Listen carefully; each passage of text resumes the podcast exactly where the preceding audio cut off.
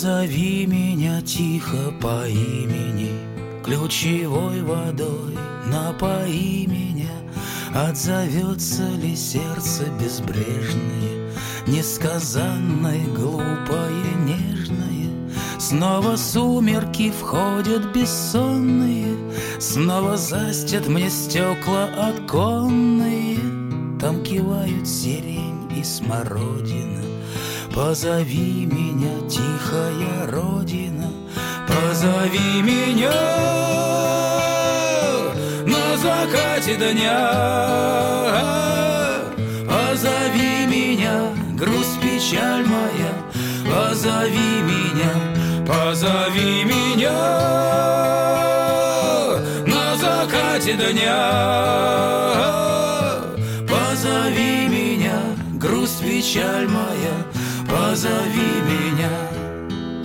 Знаю, сбудется наше свидание, Затянулось с тобой расставание, Синий месяц за городом. 大家好，欢迎收听《回声海滩》，我是大明。我是马大嘴妈，跟你说了，你先讲。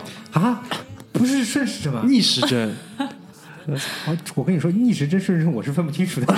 你你下次还是跟我指一个只看电子表的人，哎，他的潜台词就是给我买块表，对吧？给我买块捞，这样就知道了。那这个调成那个什么也可以。你看我现在是数字，然后我们今天还有一位第一次上节目的嘉宾，对吧？请他介绍一下他自己。啊，大家好，我是高妹，高妹，这个高妹是梁咏琪，鸡鸡哦，高妹是梁咏琪，你知不知道？谁叫梁咏琪叫高妹的？知道吗？首先，他们这个年龄段的小孩子知道梁咏琪，你们不知道梁咏琪不可能啊，我的。知道的，我知道的，梁咏琪就是跟郑伊健谈恋爱，然后被郑伊健甩的那个人。是这样的，是是梁咏琪啊，是郑伊健先和蒙嘉慧，孟蒙嘉慧谈恋爱，再被梁咏琪撬撬墙角，再被蒙嘉慧反撬回来。但梁咏琪好像最终是找了一个老外，西班牙人西班牙哎人，西班牙人，嗯你们都很厉害，对吧？哎对对于这种梁咏琪很，很喜欢看八卦，啊，回到谁叫梁咏琪叫高妹？曾志伟叫梁咏琪叫高妹。哎，合理合理，异常的合理。哎呦，扯得有点远啊，介绍一下我们这个嘉宾，这个高妹呢，A K A 腿姐，总之就是人长得很高，多少高啊？一米七几？一米七五，一米七五。一米七五的话，基本上就是一米八五的人在这里做什么呢？难受，想哭，对吧？然后呢，就是啊、和我是已经一起共事了两家公司这样的一个同事关系，很巧，就是老铁，呃对，然后呢，我们其实即将他会在我第一家工作的公司工作，所以其实我们一起共事过三家公司，只是顺序不太一样。我呢是一二三，他呢是二三幺，就这样的一个顺序，就是圈子很小，好吧，大概就是这样一个意思。你给人家留下什么印象？人家一定要跟着你的足迹在走。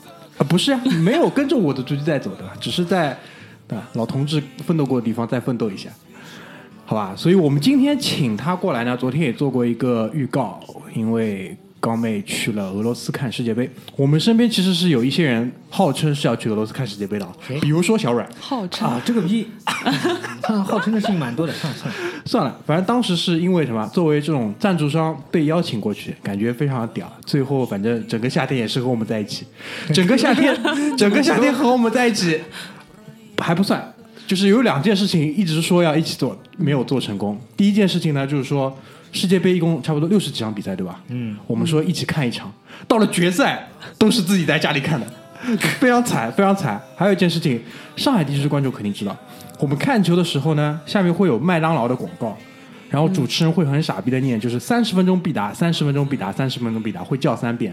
然后马大嘴跟小阮两个人就在群里说。是不是整个世界杯的期间，我们至少叫一次麦当劳，看一看是不是三十分钟必答，对吧？然后整个世界杯六十几场比赛结束之后，没有叫过一次，从来没有叫过一次。信誓旦旦，就已经半决赛了，你知道吗？说我们叫一次啊，他说不行，我已经叫了什么煲仔饭了。妈的逼！叫的还是什么那个呃鲍鱼瑶柱加反正什么这这个人现在有点可怕，说可怕就是不大敢跟他讲话了，你知道吗？现在自从上次上次中年危机给你们安利过什么什么金袋鼠金和生蚝金之后，他这个在群里面每天发他吃生蚝的照片，你知道吗？生蚝什么虾的刺身，什么吃叫外卖还要叫的什么瑶柱什么什么粥，那么补。我就这么跟你讲，昨天那个外卖送过来啊，是 连整个砂锅一起送来的一个外卖。我们一般叫外卖都是塑料壳，对吧？他叫了个外卖是整个砂锅都一起过来的。总之就是现在觉得可能呃膨胀了，哎，不是不是，可能偷偷的做了鸭，没跟我们说。我刚问他钢丝球到底疼不疼，他说特别屌，抱怨不赚钱，赚钱不抱怨，深藏功与名，真的屌。这个小阮在我们生活当中一直是以这种职业态度令人敬佩著称的，对吧？所以这个我觉得也不意外，好吧？先闲扯了几分钟时间，还是回到这个世界杯这个事情上。然后呢，我们因为对吧看球很多年，然后也曾经想象过自己可以去看一场世界杯的决赛。这个就像我们之前有一期节目讲那个什么遗遗愿清单上说的一样，很多事情当下看挺重要的，但随着时间慢慢慢慢慢慢流逝过去之后，有些曾经重要的事情呢就变得不重要了。但看世界杯这个事情，一直我觉得就是处在重要和不重要之间，就是如果说隔靴搔痒的话，我可能穿了两双鞋，就这种感觉，你知道吗？哦，马大对，你的表情很痛苦，我不能想象这个画面。就是大概这个意思。但是然后身边但你还是很想去的。嗯，如果这次不是俄罗斯的话，但我现在特别后悔，我觉得我今年其实是一个很好的契机，应该去看。就是特别是因为我是是朋友圈里，以前可能不太这么多，当然以前也没有朋友圈，对吧？今年去俄罗斯看世界杯的人特别多，嗯，我认识的人里面大概有，如果你和那个朱凡算一组人的话，那至少有三组人，三组人在那边，而且其中有一个人是抽到世界杯决赛门票的，所以我第一个问题就是，当时是怎么样一个渠道跟契机，你们一起抽到了这个门票？因为我相信肯定是先有了球票，你才会说去要看这个比赛。对啊，因为首先其实是朱凡他先呃抽到了这个门票，因为我们其实开始买票的话，应该是从追溯到去年了。去年几月份啊？去年的九月份，它是开始放票，是呃第一轮售票。哦，对，那个时候好像还作为一个新闻，就是播过，就是世界杯开始放票了。对的，对的，对的。因为去年九月份的时候，我是看朱凡发了一个朋友圈，然后我就想说，哎，我也想去和你一起去看看看这个比赛，因为他不太理解，可能就是女生为什么很想去看世界杯，但是我自己是有一个情节在的，可能从小跟我爸一起看世界杯看的次数比较多，然后就很喜欢体育，而且就很想很想去看世所以是界杯。高妹吗？对，哎，对啊，我以前是练跳高的。好，不要再说了。马大嘴这个表情又很痛苦了。然后呃，但是朱凡买票的时候呢，我是呃，当时我是在外地，然后票呃，就是我的护照不在身边，哦，然后就不太方便去买那个票，因为他要输入的信息啊什么，我现在手头上都没有。后来呢，我就等于错过了一轮抢票，因为那个抢票的通道一直就很满很满。等到我隔两天回到家去把这个信息呃，就是在网上申请了之后，就是很难再进入到那个抢票的页面了。哎，我问一下，这个抢票的界面跟抢 iPhone 的这个意思是不是差不多？也就是说，他把这个东西输进去之后，如果我买，如果买到了就是买到了，还是说先登记然后再抽奖，呃，先登记再抽。然后还是以抽奖的形式最后决定是？我能看选择我看哪场比赛吗？呃，你可以选，但呃，就是第一轮的话是不能选的，第一轮的话是盲抽。哦，那我如果是一个，比如说我是澳大利亚球迷，嗯我我就要看这场比赛怎么办呢？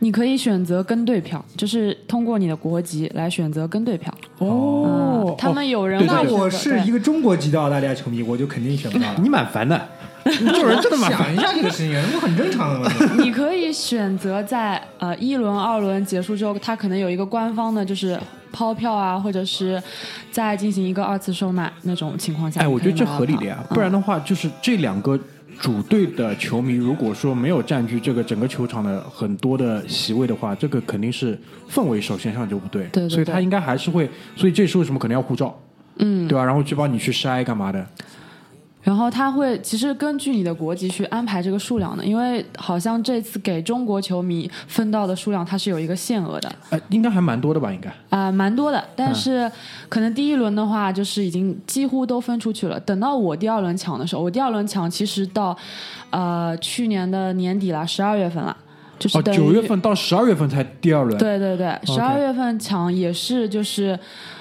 那个时候就是你知道抽签了，知道他的那个顺序了嘛？然后我是选了有呃五场比赛，结所以就抢到了一场。抢到了一场，而且是一场 你懂的。啊，不要，后面再讲，我们后面再讲啊。我觉得不重要，就是嗯这个氛围。然后，因为我觉得我以前的想象看世界杯，可能就跟你在抢票的时候感觉是一样的。嗯但这次通过就是很多人，包括你在朋友圈的这个直播，嗯，我明白了一个事情，就是这个世界杯是整个一个这样这么长一个周期里面的一个大的嘉年华。对对对对对，其实这个才是更重要的，就是这是一个黄金的一个台阶去浪，就是你有了一个黄金的这种就是怎么讲通行证，我可以浪，然后在各种地方跟不一样国籍的人就是浪，就你买到票的时候，你已经有一种成就感了。哎，对啊，然后我相信肯定也是说你在这五场里面抢到了这一场，才会有后面所有的订机票啊，在干嘛干嘛。对的对的对。所以这次整次的一个呃行程安排大概是怎么样的？去了哪俄罗斯的哪几个城市？呃，去了三个城市，其实相当于两个，因为在我们的计划当中，就是我们去就先直接去到我们要观看比赛的那个城市，呃，叫萨马拉。对，萨马拉。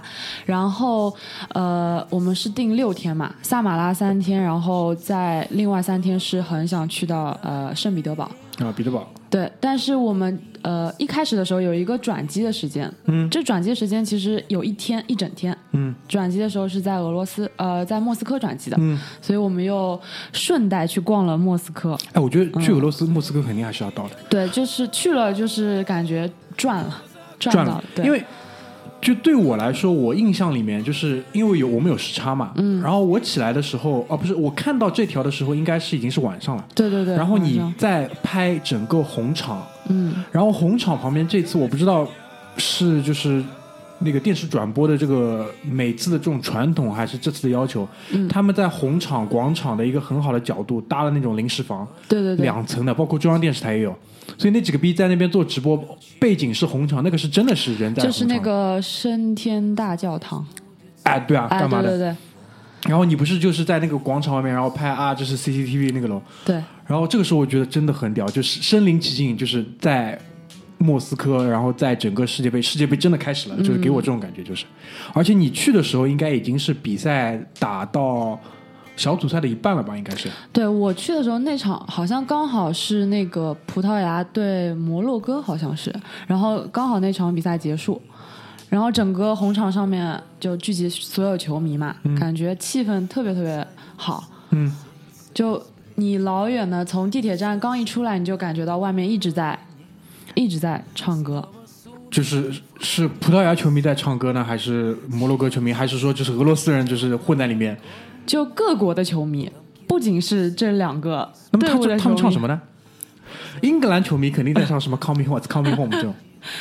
有我我看到有阿根廷球迷，啊然后看到有那种应该是非洲的非尼日利亚球迷。啊、呃类似，然后还有球迷就是在场上围成一个圈，然后互相踢球这种顶球。这么好啊！就是在那个红场上面，对对对这天安门广场上这么干，嗯估计是要被抓起来。对。呃，其实其实就一开始我们到达那个莫斯科的时候，就想说，本来想说就是我们歇一会儿，然后到晚上凌晨的时候，我们转机直接去萨马拉了，因为我你们有多少小时在莫斯科？差不多有八个小时。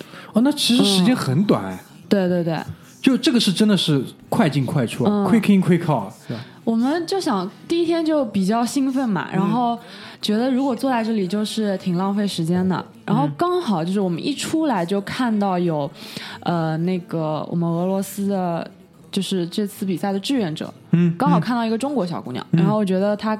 呃，一看就觉得她可能是中国人，然后，呃，就想上去跟大家聊一聊。嗯这样她告诉我们，就是，呃，其实我们如果去红场啊什么，还是很方便的。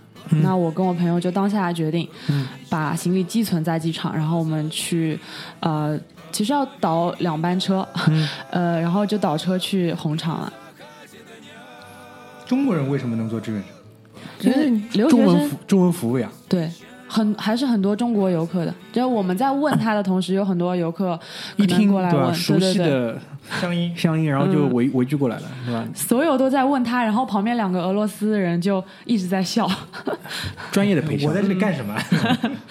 对，那其实就是说，呃，从那个谢列什么谢列梅捷沃，沃，哎，嗯反正那个机机场场我去过两次对，但反正我第一次去跟第二次去当中隔了三年，嗯。然后这个机场我觉得还是可能，因为第二次去其实就是今年，嗯。今年我是在那边转机，然后呢是在世界杯之前的大概两三个月，我觉得整个机场也是在做很多的翻新，嗯，就是把那个什么免税商品区又多造了好几片，就是对对对。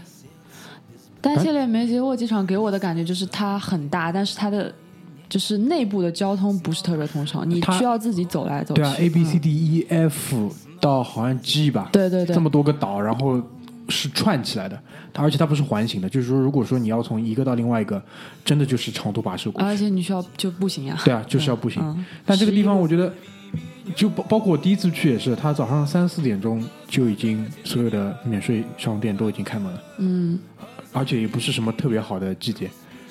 对就是战战斗民族还是蛮敬业的，就是而且就是它机场上中文还是指示还是蛮多的，就比如说、嗯对对对啊，各处都是有中文指示的。对的，哦，还要提到一点，就是我们这次去的话，其实是因为 FIFA 官方呃，包括跟俄罗斯政府的一个合作，他给我们提供一个叫 Fan ID 的东西，哎对的，这就是一个一个证，嗯就相当于免你的签证。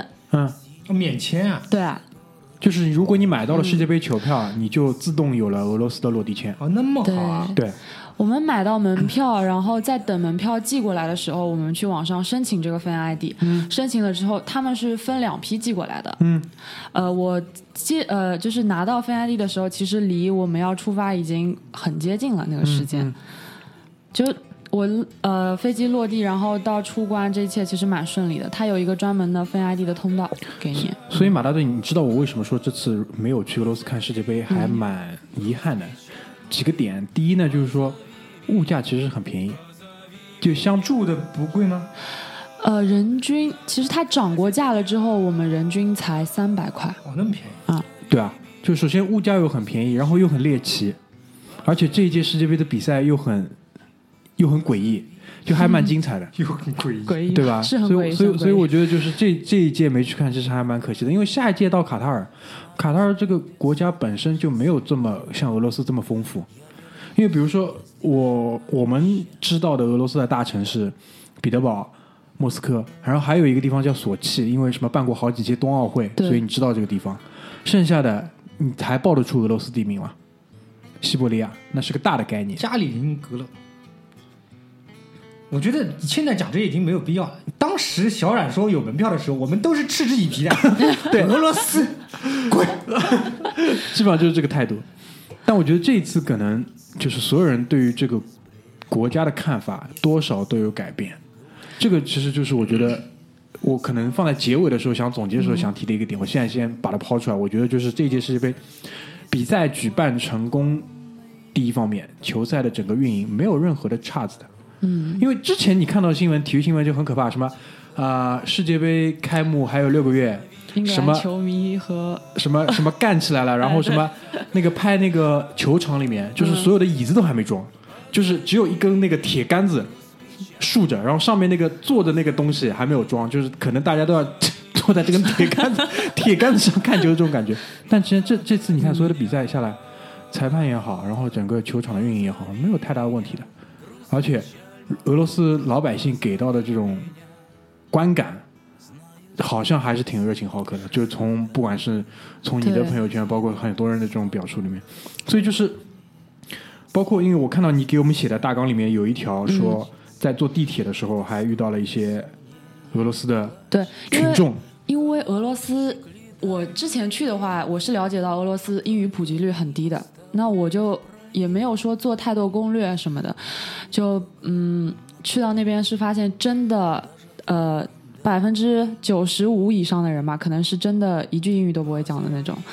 嗯，然后我们在地铁站，呃，我跟我朋友，你看俄语完全看不懂的，然后 Google 地图上面它又显示的就是它英文拼写的俄语，你是没我没有办法和那个站对照起来的。哦，就相当于这个他把这个音给描述出来了。对对对，没有办法对照对照起来，而且我们也没有事先准备，没有下什么俄版的地图啊这种乱七八糟的东西。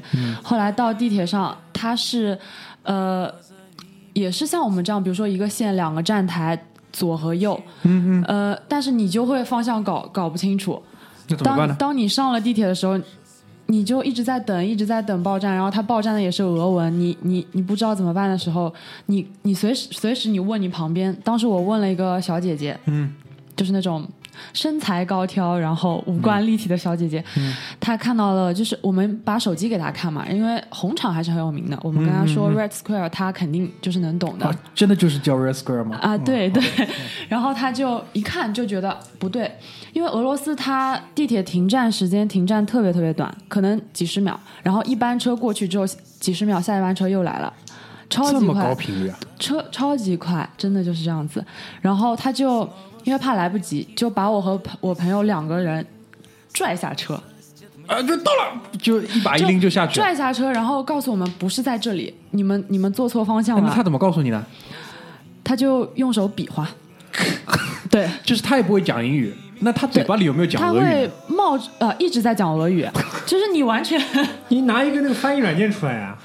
对啊，就后来后来就想到了呀，但是那个时候时间比较紧急，然后人家可能也是赶路的，他就啊他就跟你说，他用他用他的手指指着他的眼睛，然后指着站台，就告诉你一定要认真看站台。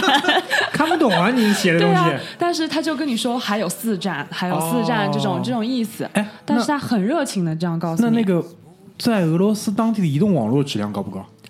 我觉得是很高的三 G 还是四 G 呢？四 G。四 G 就嗯高速四 G 了。对，这他办这么大体育活动，他不搞个英文报站吗？我也有点奇怪。这个就是来不及弄他的英文报站啊可能是那种很声音很小很小的，因为他在就是他的那个地铁站其实还是蛮老的，以前都是什么防核设施呀，吧？对对对是造的很深的那种。都是有那种前苏联印记的那种地铁站，反正列车开的声音是特别特别大的，它那个列车的窗户还是地铁的窗户还是可以开的那种，对，因为没空调的。对，把头伸出去了。声音特别特别大，然后可能报站也是听不太清楚的。就以前北京地铁也是没空调，你们知不知道？哎，北京地铁嘛，其实就是俄罗斯地铁的翻版翻版的一个东西啊，其实。就我记得我我已经第二次去去北京了，零零八年了，好像还是零八年了，对，零八年了。那地铁还是他妈电风扇，呜这样哇，特别屌，都开奥运会了都已经，我操！然后就是整个红场，包括克里姆林宫这两个地方，嗯，我觉得就是对于中国人来说，应该也是非常熟悉。那你们到了那边之后，有没有就是比较详细的去游览？因为时间可能也比较紧嘛。说实话，在我的概念里面其实是很模糊的。我我嗯到那边我都不知道这里是红场，这里是克林姆你你以。前没去的时候，对于红场的这个概念，就比如说图片式的这种嗯概念记忆，大概是什么样子的？可能就是跟天安门广场那种感觉很像的吧。我我的我的这个概念，我不知道你们就是就是一个个彩色的那个洋葱头，它那个建筑嘛，啊对对对东正教的那种圆圆的洋葱头，就一个一个好几个，然后那个就是红场。因为我们下地铁下地铁之后，然后我跟我朋友说导航去红场，其实那个导航就很垃圾，你在国外就不太能相信导航。你不用谷歌导航了吗？啊谷歌地图可能俄俄罗斯的这个 地图数据被那个俄罗斯黑客已经修改过了，都有偏移的。但是我就是我就遥远的就看到一颗洋葱头，我就顺着那个洋葱头去的。对，因为它应该啊建筑还是蛮高的。对的对的，对吧很高的。那莫斯科的这个，就是我们有时候去到一个城市，然后去观察这个城市里面这个市民，嗯，你很容易去区分这个地方是一个大地方还是小地方。对，如果这个地方的市民就行色匆匆，然后也很冷漠，那想必这个地方应该相对来说还是比较大、比较发达。那嗯，莫斯科的市民，他的这个给你的印象大概是什么样子的？我其实真倒没有怎么见到莫斯科的市民，就是满场的都是各国的人，对对对。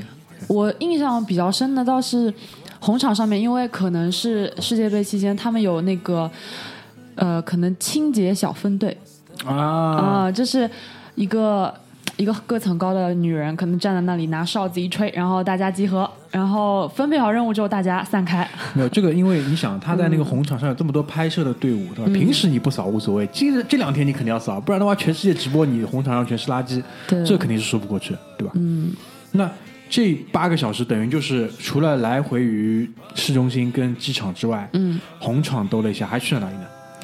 其实还去了，因为我在市呃市中心那边，它很就靠近呃莫斯科河，对啊，莫斯科这个城市叫莫斯科，好像就是因为这条河吧？对。莫斯科河畔呢，它可能因为这个比赛，它新建了一个像城市公园的一个地方，我们去了这个地方。啊，它里面有一些呃多媒体中心啊，包括建了一个像大露台式的，就是很多阶梯，然后你游客可以坐在里面乘凉的这种地方。那那边有大屏幕可以看球吗？没有大屏幕，哦但是它在你你在上面的那个感官，就是我不是在城市当中，我是在草原上的那种感觉。哦，嗯，所以大屏幕看球还是在红场，因为你前面提到每个城市就是每个举办比赛的城市都会有一个像这种球迷广场一样的对地方。，呃，说实话，我们刚去红场的时候，红场的那个 Fan Fest 它还在建，它可能是为了决赛去准备的。啊，准备一个更大的。对，它还在建，就是那个时候还没有人可以进去这样子。那那就是从整个莫斯科这个八小时，就是不我不知道，因为听你讲下来，我觉得可能是让整个这个行程就之后的部分就变得更加让人期待，有没有？因为我感觉是这个样子。有的，因为首先是我是通过逛一些，比如说周边商店，看到了像类似于前苏联，比如说我给你买的那种纪念品，就是跟航天有关的这种东西，嗯。然后包括看到。就是他们可能为这个比赛做的一些准备，就是让你看到很有新意。包括建这个城市公园，你就能看到都是一些新的建筑、新的东西，以及看到的这些 CCTV 啊，然后他们的转播台。嗯，当你真实看到的时候，你的那种冲击，嗯，以及球迷，尤其是球迷的热情，嗯，就让你很期待，很期待。就就找到机会发逼疯了呀。对啊，对啊，就找到一个合理理由。那哎，讲到这个啊，就是嗯因为你给我带了一个小的俄罗斯宇航员、苏联宇航员的这个小的 pin 徽章，在你整个俄罗斯的这一段旅程里面，他们的航天工业跟他们之前比较辉煌这个航天这种印记多不多？他们现在还把这个东西视作自己的一个就是骄傲啊。呃，我觉得应该是有的，因为首先从他们一些贩卖的纪念品上，你可以看出来，就都是关于宇航员呃，有很多，啊、嗯，包括他们可能做的一种零食的食，就是食物嘛，它啊可能是做成那种，就是说，对，就是说你是这是太空食物，你可以带上太空的那种食物。OK，嗯。反正我也不会带去。对，在在那个美国，美国去我们 NASA 的基地里面，他有买嗯。太空冰激凌，就是你在太空上可以速很快自己就是速成的一个冰激凌，干嘛的？一袋一袋就是当这个来卖给你的。包括其实后面去到萨马拉，因为它是一个，就是一个航天城市，萨马拉是整个俄罗斯的航天城对，，OK，就相当于休斯敦了。嗯，就我看到的一些标志性的建筑，它啊都有着那种航天印记。所以他们的航天工业的，比如说这种研发跟发射是在萨马拉吗？还是说这个我没有太多的了解，但嗯是萨马拉它有一个就是它的一个航天的博物馆，然后门口它竖着一个火箭，呃，据说就是真的火箭。那我感觉可能还是跟航天工业在那边受过，因为这个城市在这次世界杯之前我从来没听说过，我也是呀，第一次听说有这个。我当时听说要去萨马拉看比赛，我说萨马拉在那哪里？萨马萨马拉在哪里啊？在整个俄罗斯的那个版图上，它在哪哪个位置上？其实它嗯很就是蛮靠近圣彼得堡的，所以是靠近西北方向，对，就是可能呃、飞的话可能飞三个小时左右。就莫斯科飞过去三个小时，然后在莫斯科跟圣彼得堡在莫斯科和圣彼得堡的中间线的位置上。中间线的位置。嗯 OK，好的吧？嗯，那所以说你们其实八个小时在莫斯科的这个快速游览之后，就再回到机场，然后搭飞机去萨马拉，对对对，做的是什么？俄航吗？俄航，传奇俄航。传奇 我们 我们这次其实一共包括后之后的行程啦，一共飞了有七趟，其中六趟都是俄航。飞了七趟啊！嗯，上海到莫斯科。就我后面不是去意大利吗？啊嗯，你在意大利还用 俄航？呃，那么喜欢就是意大利航空和俄航共享航班的，共享航班的真的喜欢俄航，我本来买意大利航空的飞机票，一看俄航，俄航的飞机。当时就想死。但是我对俄航印象还是哎，蛮好的。我对俄航印象蛮好的，对飞得又快又准时，飞得又快。对啊，食物也不是很难吃，对吧？对对对，空姐态度是差一点，但至少人家长得好看，对吧？那萨马拉就是这一段，我觉得应该是你整个旅程的重心了吧，重点。对萨马拉比较重要，而且对萨马拉的感官就是也是很惊喜的。很惊喜。对 OK，可能也是因为预期真的不那么高。对对，预预期真的不高，因为我后面加了一个意大利。其实我们去之前的话，对意大利的那个预期是很高的，但是整段行程下来之后，发现可能俄罗斯还是占比较大的比重的，就在我们的回忆当中，嗯，嗯，萨马拉的那个整个城市的这个观感跟印象跟莫斯科区别大不大？呃，很不一样。很不一样。莫斯科是那种就是我不知道庄严的，然后这种宏大的，因为它毕竟是帝国的中心嘛，然后街道可能也比较大。那萨马拉是什么样子的？萨马拉就其实给我的感觉跟可能跟就是旧金山的那种感觉有点像，但是它又没有旧金山那么繁华，它是一个呃地方很大的一个小镇，但是你这样讲，我觉得 作为我一个没有去过旧金山的人，我很难体会。但是你说地方很大的一个小镇，我的理解就是说，这个地方可能幅员面积是不小的，就整个城市是不小的，因为它但是没什么高楼。对对对，它是一个城市。首先，它是整个萨马拉州的，就是应该说是首府首府。对对对，但是它整体的感觉，包括你走在街道上那种，呃，可能没什么人啊，然后懒洋洋的，然后高楼也不多那种感觉，给你就是觉得你好像在一个小镇一样那种感觉。就节奏可能不快，对，节奏不快。然后当地可能就是大家支持一下航天事业，嗯，当地人呃，就是也是比较慢悠悠、比较友好的那种。比较友好的。嗯因为你提到这个人比较友好，在飞机上好像还有一段故事，对吧？对，因为我当时飞机我们值机的时候，我跟我朋友分开来了，然后我是和两个，呃，应该是萨马拉当地的阿姨，俄罗斯阿姨坐在一起的。嗯我是靠窗的位置，但是他们其实就一直想要说，呃，就一直叽叽喳喳，很想要看这个窗户去看看。你怎么知道这？两个人是萨马拉的呢？因为他们就是用蹩脚的英语跟我交谈了起来。就他们，他们应该是知道我是中国人，我我我就一直在睡觉，一直在倒时差。他们就会拍我起来说啊，该吃饭了，这种 就叫我起来吃饭。阿姨真的热情，对，然后快到萨马拉的时候，因为你可以通过那个舷窗看到底下的伏尔加河，因为萨马拉是一个河畔城市，嗯，就他们的母亲河伏尔加河。嗯然后那个阿姨就会跟我说：“你看，那个就是伏尔加河。虽然我听不懂她在说什么，但是我能理解是她是这个意思，因为我听得懂伏尔加。呃，然后他又问我说：“你是中国人吗？”然后呃，我知道你们就是有一个扬子江，就是让我就去做一个对比，尬聊，尬聊尬聊，但是他们就是几乎都在用俄语俄语跟我说。其实英语是那你也蛮不容易的。他们为什么还要坚持使用俄语？就很热情啊，因为英语又像苏北阿不会说。姨一样的。苏北阿姨，哎，我有个问题啊，嗯就是是不是一个地方，这个地方就是如果特别大，然后又特别冷，嗯人对于陌生人是不是比较友好？因为长时间看不到人的关系，我不知道是不是这样。因为就是都说东北人比较好客嘛，那以前啊，以前还有这种这种歌，对吧？雪村 讲东北人怎么怎么好客，也是一样啊，就是跟、嗯跟俄罗斯这环境一样，就是有些可能，呃，反面的例子就是岛民，就岛上的人，嗯，如果这个岛还不大的话，就基本上就特别的好斗，善战好斗。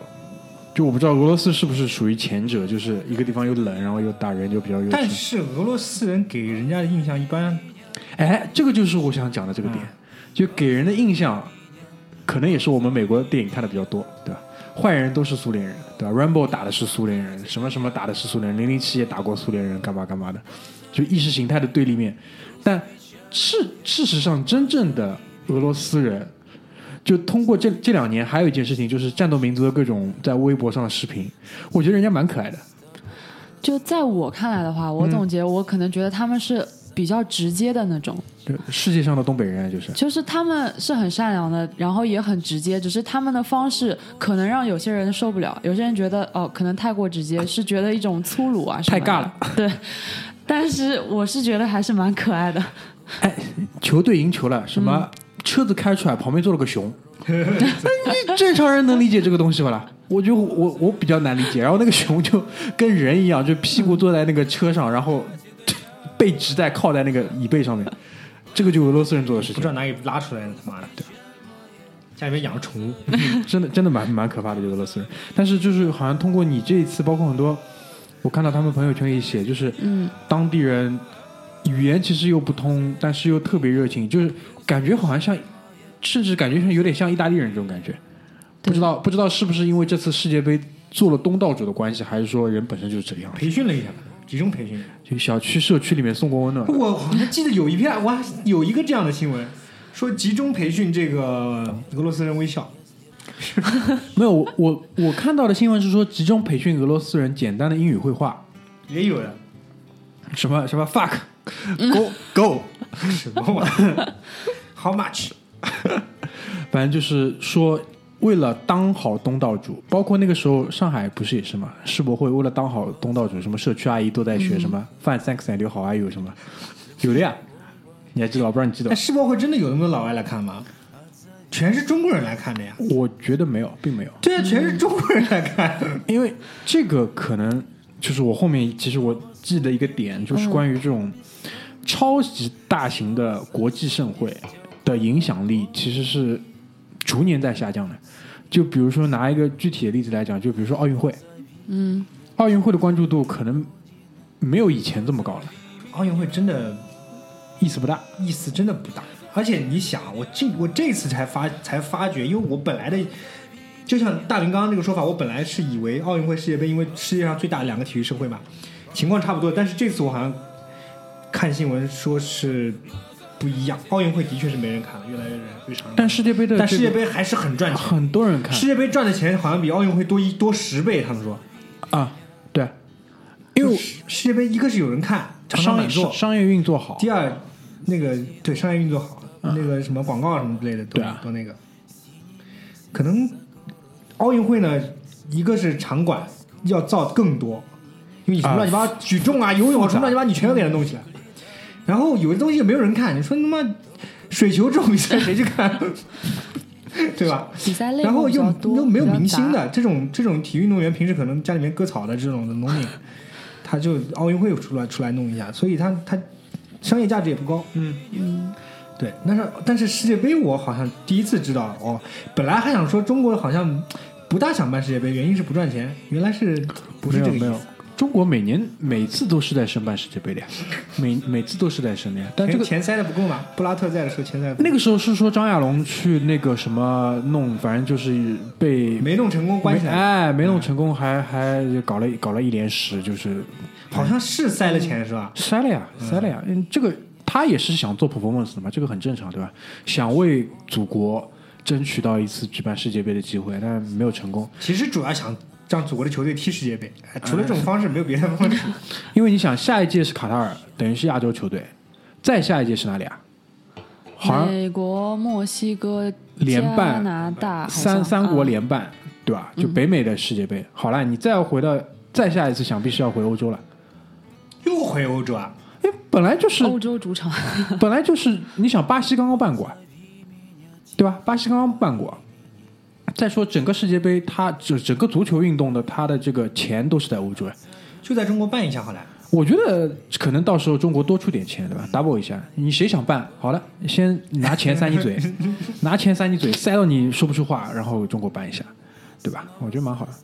包括你看耐克这次这个广告，拍给你看了呀，哎对吧？这个广告那个马拉嘴开始看的时候，好像引起了一些不适，对吧？还发发给我们。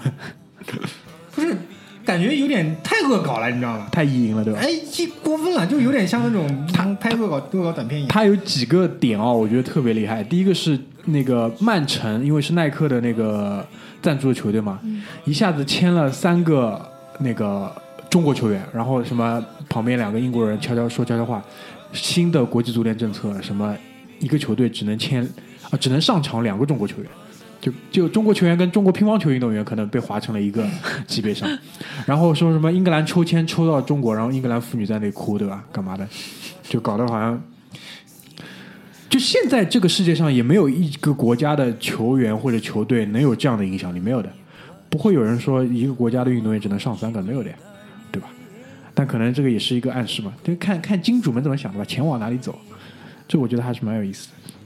世界杯的这个影响，因为就像前面讲，奥运会的影响力现在真的是很弱。就上一届奥运会在哪里，你还记得吧？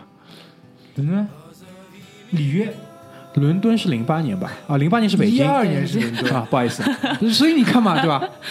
一二年是伦敦，伦敦一六年是里约里约里约奥运会，啊，那巴西是办过世界杯吗？巴西一起办了世界杯和奥运会，所以巴西颓成这个屌样了，没缓过来。到现在没缓过来，对吧？我不知道这种国家哪里来的胆子。那下一届的奥运会就等于一零八、一二、一六、二零，嗯，就二零年，二零年应该还有欧洲杯，对吧？欧洲杯，欧洲杯，欧洲杯好像也不太看吧？现在奥运会没有什么东西可以看，奥运会你看什么比赛了？嗯，除了中国什么男排、女排这种比赛，你看一下，还有什么看了？乒乓球，乒乓球乒乓球不看游泳可以看一看。乒乓球不看吗？乒乓球看一看，游泳对吧？包括。乒乓球除了你啊以前那种统治赛场的时候，谁去？以前我叔打的时候我一直看，对吧？现在我也不太看了。然后还有还有什么？没有了，没有了。我哎，我蛮喜欢看那个的，就是那个那个什么，就是射击类的，不是打环的，就是飞碟打靶，就 biu 一个出去，然后打打打散掉那个。就是以前说什么麻生太郎啊，谁日本哪个首相是练这个的？啊，我跟你说，看奥运会跟那个跟那个世界杯是不一样。世界杯绝大绝大多数人在看比赛，看奥运会呢，绝大多数人看集锦，看比分，你知道吧？啊，中国又赢了，拿个奖杯、奖杯、奖牌奖牌榜，真正有那什么乱七八糟的东西，谁去看了？你他妈跳水啊，什么东西？下一届奥运会的时候，我们应该上 Beat 三六五看一看，对吧？也是搞一个那个稳健型的那个彩票基金，赌一赌，奥运会也有赌啊，有肯定有，肯定有的赌那是赌的很复杂的，啊。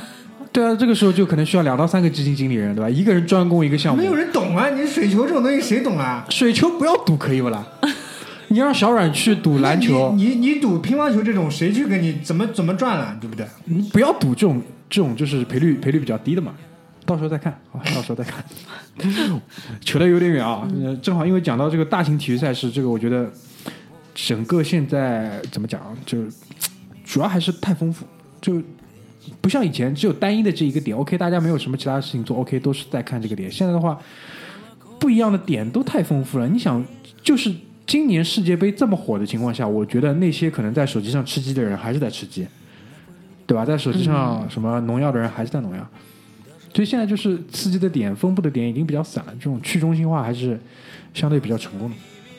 但是说句老实话，世界杯就每到这种大大型赛事的闭幕的时候，我心中还是很落寞的。哎，这这次就是我其实是一个对对很大的共情的效果，就是所有人都在讨论同一件事情的时候哎，挺突然开心的结束了，我哎呀好烦，不知道干嘛去了。而且今年的决赛因为是在周日的晚上，等于第二天早上一早是要上班，我就看完比赛，我连颁奖仪式都没看，就直接睡觉了。我还是看了，我也我也是关电视了。对，关电视了，就就直接睡了，对吧？法国队赢了，因为我们最后套娃一号是最后一把是休 hand 法国的嘛，对吧？这个这个我觉得也也挺厉害，就是哎，我我们那天晚上不是还发了个推送嘛？啊，连发两条，前一天先是问大家看谁，大概有差不多十个人留言，只有两个人是说法国的，其中一个还是说情感上希望法国，但压了克罗地亚，所以你就知道这个他好像打反了，啊，他应该打反了，什么叫打反？应该情感上支持克罗地亚，但是打法国。我不知道呀，反正人家是这么说的嘛，所以你就是可以看到，其实，但是从不管是从就是情感上还是竞技层面本身，我觉得作为优秀的这个基金操盘手，肯定都是买法国的。这个球太明显了，好，太明显了，好吧？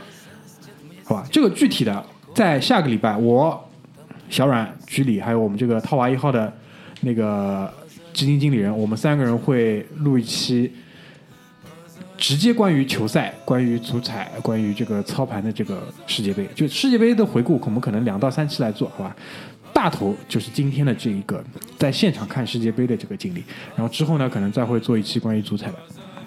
闲扯的有点远，我们现在拉回来，好吧？前面讲到哪里了？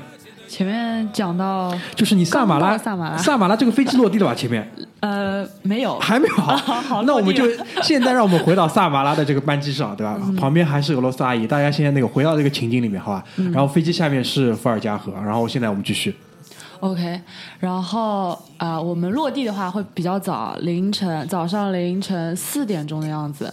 其实呃，公交啊什么都还没有嘛，但是我们在机场也没有找到任何志愿者，就是可能嗯太早了太早了，太早了，就、哎我问一句啊，嗯，这个城市的纬度应该很高了吧？算是吧。因为你想，它离它比莫斯科还上面，对它，反正给我的感觉，它的路面是有那种起伏的，就是，所以我说像旧金山，哦，怪不得。呃那种感觉。因为照你这么讲，它应该是在莫斯科的北面，然后在彼得堡的南面一点，是吧？类似，那可能放在我们国家已经很上面了。所以我的问题就是四点半的时候，天亮了吧？亮，很亮了吧？应该已经，很亮，就像六点钟那种，就像七八点。夸张夸张。那这，个，这是真的。嗯，七八点，因为我那种已经很亮了。我去莫斯科的时候，三点半飞机掉下来嘛，嗯就是已经像六点半，就太阳已经完全出来了。你看，而且但但是是这种朝阳的这种感觉几点钟天黑呢？啊，呃不天黑，不天黑，就是正常如果像北面了嘛像萨马拉这样的话，可能它呃九点钟吧，八九点钟天黑，然后后面我们到圣彼得堡的话，它是极昼，这个有点屌啊。不圣。彼得堡是极昼啊？嗯，我半夜两点钟还是天亮的那。他妈到了圣彼得堡都要极昼，到了冰岛，它圣彼得堡跟冰岛这种地方是在一个纬度上了，应该还要再再下面一点，可能再南面一点。蛮接近的。其实我我们当时还查了去冰岛的机票的。不 能接受这件事情。你们去过最北的地方是哪里？这个地球上，大连，但你真的很棒啊！所以，所以高妹去的最北的地方应该可能就是彼得堡，嗯，对吧？因为你第三站是去去的彼得堡。对，哇，这个蛮厉害的，这个蛮厉害的。这个极昼其实我就在之前工作的时候有听到过，遇到的俄罗斯人他有跟我说过，嗯，就是我去的时间段会是彼得堡的极昼，所谓极昼就是没有黑夜，它到凌真的是到凌晨两点钟，它的天还是微就是微微能看到亮，就是能看到亮光的。就可能上海夏天的五点呃六点半这种样子。哎，差不多。嗯然后你睡了，感觉你眼睛一闭，然后又天亮了。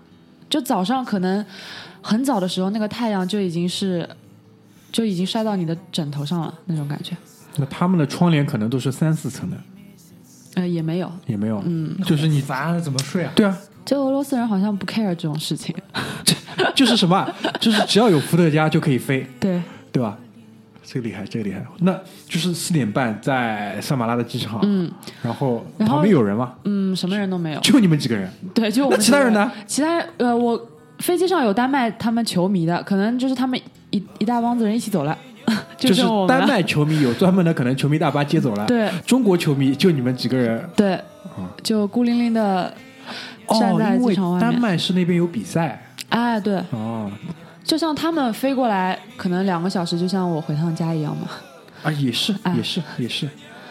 然后我们就找路嘛，拖着行李箱，然后路上有碰到警察，不是你们拖着行李箱从机场往外走吗？啊，往外走，你 你们也很屌，我觉得因。为没有车。然后更搞笑的是，我们在那边就有看到出租车嘛，我们过去问，他就跟你讲俄语，你什么都听不懂，然后意思就是说，呃，你在问他的同时，然后正好机场有人走出来了，意思就是说我是接这个人的，我不管你。哦，对，因为他们可能出租车是预定的。对，因为嗯。我当时是不知道有这个打车软件，然后 Uber 的话，我之前没有注册好，然后就是手机号码也有点问题，就没有能弄得起来，我们就啊拖着行李箱往外走了，就其实也没走多远，就遇到了遇到俄罗斯警察了，然后他们也很热情的给你指路啊，但是他讲的东西你一句都听不懂，就把我们又指回了机场的方向，我们就真的又走回了机场。他可能意思就是你还是先回机场的这种什么出租车等待区，可能到了人家早班五点钟出来了之后，对吧？啊，是这个意思，因为我们拿着这个 Fan ID 的话，在比赛城市是可以免费乘坐他提供的 shuttle bus 啊，短驳车，嗯对。然后我们到就又回到机场之后，就遇到了呃有一个志愿者上班了，嗯，然后他就帮我们去找了一个黑车，可能是他舅舅，哎，也有可能，我真的觉得是他舅舅，因为这个司机他最后呃其实有点坑了我们，他说的价格是一千三百卢布，可能到那个地方呃一个半小时这样子，一百三十块钱，呃，开了一个半小时啊，嗯，那还蛮远的。蛮远的，蛮远的，嗯。就一个小时，收你一百三十，人民币啊呃，一千三百卢布，啊，多少钱人民币呢？就一百四吧，那不亏啊，开了一个半小时了都。啊。但是对他们来说，你打个车，你打这么远，可能七八十块就是正常的。好好好，对啊贪得无厌，贪得无厌。就你用啊，后来就是又说到了这个打车软件，因为后来我到我的 Airbnb，我的房主给我介绍的这个打车软件，就是俄罗斯本土的，嗯，真的特别便宜，而且它的定位精准到我无法用言语表达的地步。我跟你说，俄罗斯这种尖端科技其实很屌的，不跟你们说而已，好吧？对的不然怎么搞美国人？开玩笑。就是它那个定位，你稍微把那个鼠标。呃，那个箭头移一移，它的价格就可能几块钱、几块钱的就涨了，变了，就这样子。俄罗斯也是这种资源大国嘛，对吧？就可能油价油价应该不贵，那边油价应该不贵的。反正汽车就是拥有率好像还是蛮高的嗯，。没车这个地方不要死的啊，对啊这么大的这种这种这种。就后来因为有了这个软件，然后打车又很便宜，后面我就没有坐地铁了，就一直一直打车，一直打车。一直打车，而且就没有超过，除了去机场，没有超过三十块过。哎，那么俄罗斯的这个就是这些 Uber 司机也好，还是这个打车这个司机也好，跟我们这边一样嘛？是也是这种就是老百姓居多嘛？就是就是是不是他的一个兼职？是的，然后他就是开自己家里的车来接你吗？是嗯，就是他有出租车，也有快车，就是 类似于我们这种滴滴，哦就是你叫到什么车是看你他给你分配，看系统派单。嗯、他也是分车车型，比如说经济型、豪华型、哦什么这种的。那一般来接你的是什么车呢？就俄罗斯本土品牌吗？本土品牌就是这个，伏尔加拉达拉达，对对对，哎，我也不知道，反正就 哎，有大众啊什么的都有的，啊德德国车应该啊是。都有的。日本车好像也有的，日本车全行行销全球啊，对吧？嗯因为这个经济便宜嘛，经济便宜。那就是我还有一点比较好奇的，就是这个 Airbnb 的房主，嗯，因为一般这种地方的 Airbnb 房主，我觉得都是怎么讲啊？首先第一点就是，我举个例子啊，我姐姐去伊朗的时候，嗯，伊朗的 Airbnb 房主，你能想象吗？为这个就是在这样的国度，他居然可以就是很敏锐的知道有 Airbnb 这个东西，然后还成为了 Airbnb 房主。我觉得就是在那个环境里面肯定是人中龙凤。在俄罗斯，我觉得可能不像伊朗这么夸张，但至少应该也是对吧？英雄豪杰吧？我觉得是的，因为我们去的那个他住的那个小区，就类似于可能呃中国二三线城市的那种小区，就老小区。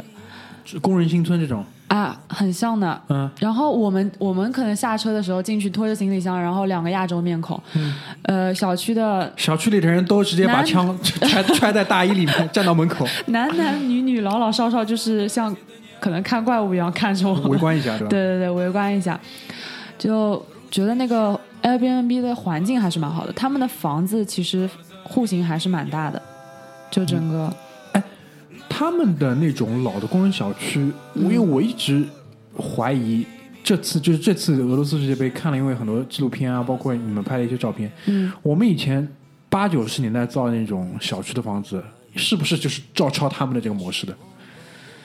嗯，蛮像的。就比如说你一栋房子进去，它一层是几户啊？呃，一层好像是，就是你进了那个楼道口，然后一个狭长的过道，然后你走到里面去，嗯，有个铁门这样子的，嗯，然后铁门是公用的，你把铁门打开了之后，里面可能有两到三户这样子。可能像比较像北方的这种，就是筒子楼，工人新村这种楼。就跟上海有的那种老楼也蛮像的，就是你公用一个厨房间的那种空间，哦但是它外面它不会摆公用的东西，只是说外面有个门是公用的，然后你打开这扇门之后，里面有又有两到三个房子，干净干净，很干净。不能想象那种那个地方。酒店是不是特别贵呢？酒店也很便宜，我本来想说，这种人多的地方肯定炒得非常非常的贵，为什么？为什么它没有没有弄得很贵？因为是俄罗斯，它有涨价，其实他们说已经翻倍了。可能如果你正常平时去150我以万为是那种三百块。的房卖三千块这种贵，你知道吗？没有没有没有，是一百五卖三百。因为我之前订房其实还遇到了蛮多困难的。我们订对，您那时候跟我讲，对订房就是订了又被取消，订了又被取消，其实有取消过两三次，最后订到这家，它其实有涨过价的。嗯，一开始订的时候它就是三百块。嗯。后来他说我必须要把这个房价涨到六百多块，就是人民币嘛。嗯。呃，如果你同意，嗯，你就可以直接来住。嗯。就是很直接的就跟你讲这个，我说可以啊，因为人均也才三百块嘛。对啊，嗯，这个我觉得还是比较他说就是因为这个比赛我才要涨价。OK，嗯，就所以就是开了一个半小时之后，终于在萨马拉就是安营扎寨了，对，对吧？安营扎寨了。然后呢，我们这个不知不觉啊，第一期因为闲扯的内容比较多，所以已经来到了将近六十分钟，所以我们就可能把在俄罗斯现场看世界杯的上半部分结束在这边，然后我们立马开下半场，继续和大家聊一聊在萨马拉看比赛的事情，因为毕竟到现在比赛还没开始，对吧？好吧，所以我们今天就先结束在这边，谢谢大家，拜拜，拜拜。拜拜。 Позови меня, позови меня на закате дня. Позови меня, грусть, печаль моя, позови меня. Позови меня тихо по имени, ключевой водой напои меня. Знаю, сбудется наше свидание. Я вернусь, я сдержу обещание.